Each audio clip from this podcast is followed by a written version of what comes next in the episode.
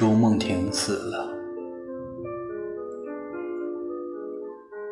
今天上班午休的时候，我用手机逛着虎扑，银行给我发来短信，我以为是提醒我还房贷的，但点开却只看到五个字：周梦婷死了。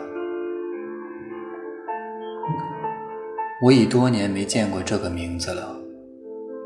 它让我不禁想起以前的一些事情。零七年夏天，成都某个工业区，一个大型的炼钢厂不知为何倒闭，厂里某位周姓员工是我爸。我家穷，我爸失业，意味那年中考成绩还可以的我，只能读一所学费便宜、很烂的高中。周梦婷是我高中的第一任同桌，她是个高冷的女生，很少跟我说话，课堂上总埋着头写着什么，让我觉得她酷酷的。某天，当她不在座位上时，我翻了她桌子上的本子，认真阅览，发现她写的竟然是黄色小说。凭我多年的阅读经验。我认为这是篇情节复杂、文笔过于浮浮夸的下等作品。此后，我总是偷偷翻阅周梦婷的本子，但她的作品总是没有进步，令我阅读体验极差。第一学期尾声，某个晚自习，周梦婷难得主动地跟我说话。她问我：“你选文科理科？”我说。理科，我要考电子科大。你呢？他说我选文科。我说我开玩笑的，我没可能考得上电大。他说，听闻朝着北方一直走，有一个浪漫主义的圣地，我想考去那里。我打趣，浪漫主义的圣地。能叫人写出这世间最牛逼的黄色小说吗？能。帝国大厦二进制图案的麦田怪圈，宇宙大爆炸的璀璨焰火，一切都只是一场求婚的仪式，求欢的仪式。周梦婷一本正经，但我完全听不懂。我问：北方在哪儿？周梦婷看着教室的窗外。我也看去。我说：“往北方走八公里，曾经有一个大型的炼钢厂，它养活着很多工人，也可以说很多工人养活着它。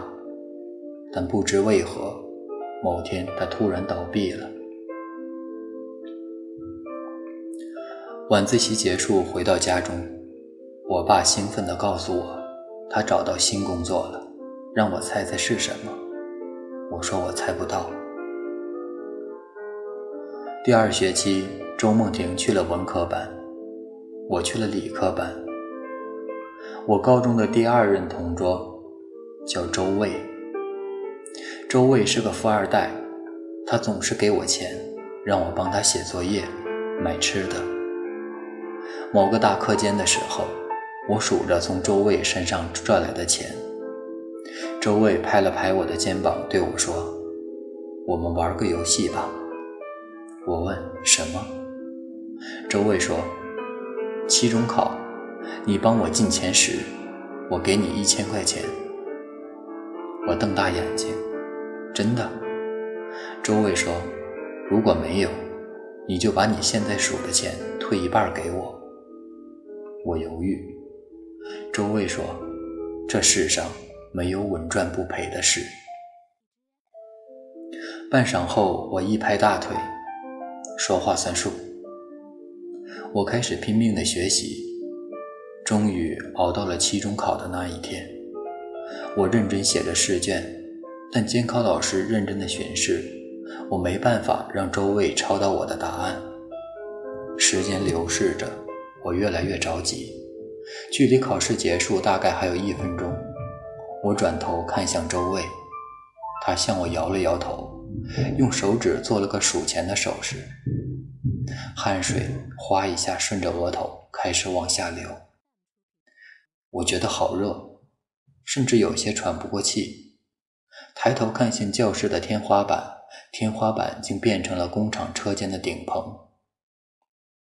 转头看向同学们，他们都穿着牛仔外套，有的人戴着安全帽，有的人脖子上挂着擦汗用的毛巾。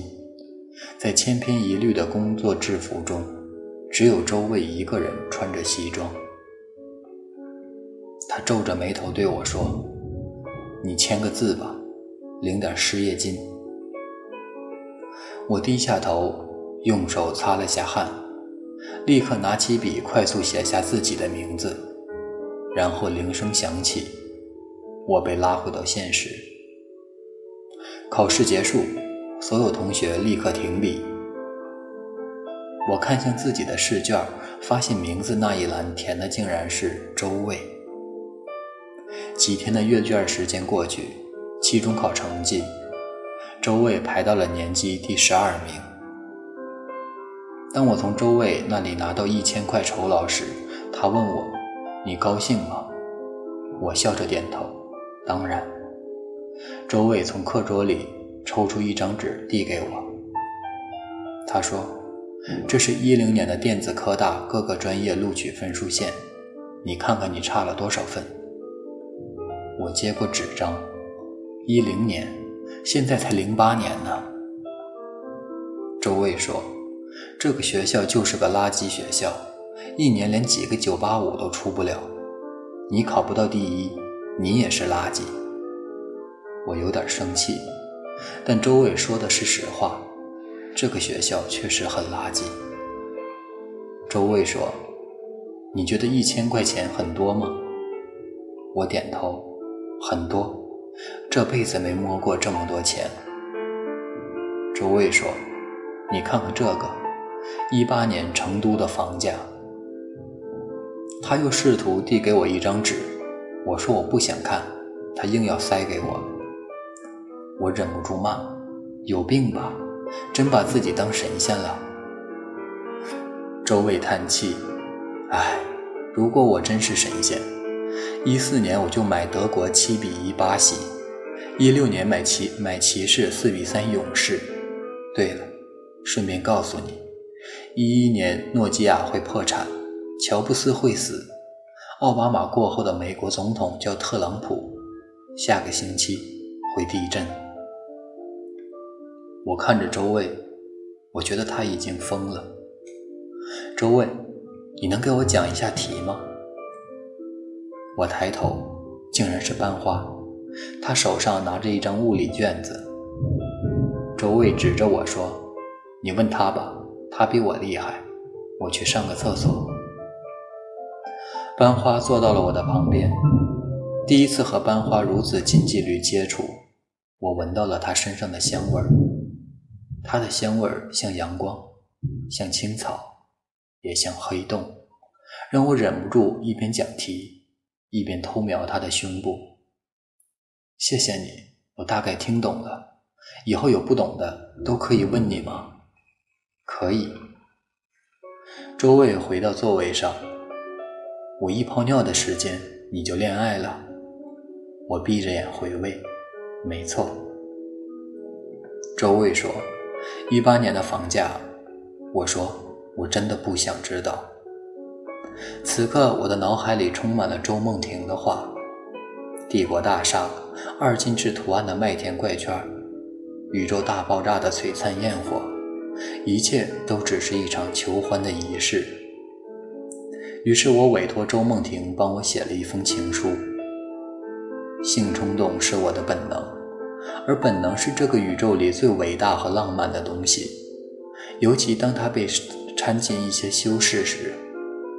例如陪伴和等待，如你凑近我时，我想与你开房，但因为你我年纪还小，所以我愿意等你发育到十八岁或者更久。在我给班花讲题大概有半个月后，我将情书交给了她。班花收到了我的情书，三天后，她回了我一封信。我在座位上，紧张地看着班花的回信。他在回信里写了这样一些内容：希望我们在今后的恋爱里，仍能专注各自的学习。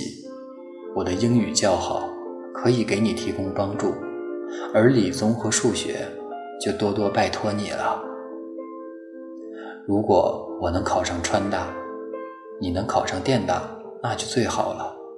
我不想谈异地恋，虽然现在说这些还太早，但我实在是喜欢你，所以忍不住想得那么远。我扬起嘴角，觉得自己真是幸福。直到看到信的最后一行字，那么周卫，今后请多指教了。我的笑容一下子僵住了，我有点崩溃。觉得教室有点晃，我看向周卫，他冲他冲我摇了摇头。我对周卫说：“你说的没错，这世上没有稳赚不赔的事。”周卫笑了笑，其实是有的。几秒后，我发现原来教室真的在晃。五月十二日下午。我拉着班花从四楼跑到了操场，也许她正是在那一刻决定将来一定要嫁给我。我在操场上拼命地想找到周卫，但始终看不见他的身影。后来班花找老师调了座位，他成了我高中的第三任同桌。我再也没有见到过周卫，他家那么有钱。我认为他大概率是出国念书了。如果我能再见到他，我很想问他一个问题。学校往北方走八公里，曾经有一个大型的炼钢厂，它养活着很多工人，也可以说很多工人养活着他。但不知为何，某天他突然倒闭了。为什么？一零年夏天，我的高考成绩在这个垃圾学校里排全校第一。暑假某个傍晚，班花在酒店开好了房，我急匆匆往酒店赶，路上撞倒了一个行人，他慢悠悠地爬起来。周梦婷，哎，是你啊？你考上电大了吗？你的浪漫主义圣地呢？当然没问题了。那就好，恭喜你。人生就像一条河的两岸，一边是浪漫，一边是现实；一边是一支笔想要日哭这个世界，一边是十三块钱考虑该吃回锅肉盖饭还是鱼香肉丝盖饭。不过还好，岸上的人一般不会难受，难受的通常是河里的人。啊，这是我新写的黄色小说的开头，怎么样啊？哦，一如既往的烂。靠，对了，以前你不是让我帮你写了一封情书吗？后来呢？今天是我和我老婆结婚的三周年纪念日，她在春熙路订了一家餐厅，我们已经有一段时间没有。这么有仪式感的一起吃饭了，虽然仪式感和金钱没有多大关系，但廉价的出租屋里的确很难吃出高级餐厅的感觉。房子大概还有一个月才能入住，年初付的定金，欠了大概六十万外债。老婆说，只要两个人一起努力奋斗，未来一定是光明的。你还记得我们以前高中的时候吗？我说嗯，那时候你可是班花。你猜我为什么看上了你？我说因为我帅，因为我觉得你很努力，而且很有才华。我记得你高中时候很爱写故事、写诗、写段子。我说有什么用？语文作文都没上过五十分。但是我喜欢呀。我知道你现在很忙，连结婚纪念日也会忘，礼物也会忘记买，所以等你有空了，能为我写一个故事作为礼物吗？我摇了摇头，有难度，现在已经没有这项技能了。随便怎么写都行了，只要女女主角的用我的名字就行，答应我吗？我笑了笑，好吧，回去试试。另外，告诉你一个好消息。我问什么？我怀孕了。我愣了愣，看着老婆，看着我，他的眼里有着藏不住的笑意。周卫。三周年快乐呀！我爱你。我轻呼了一口气，我也爱你。回到家里，我坐在电脑前，完全没有任何思路。突然收到，突然手机收到银行发来的短信：“尊敬的叉叉银行客户，您本月按揭还款金额八千五百。”到期还款日零一日，如您的还款账户余额不足，请及时转入。我盯着手机过了三分钟，快速敲打起了键盘。今天上班午休的时候，我用手机逛着虎扑，银行给我发来短信，我以为是提醒我还房贷的，但点开，却只看到五个字。周梦婷死了。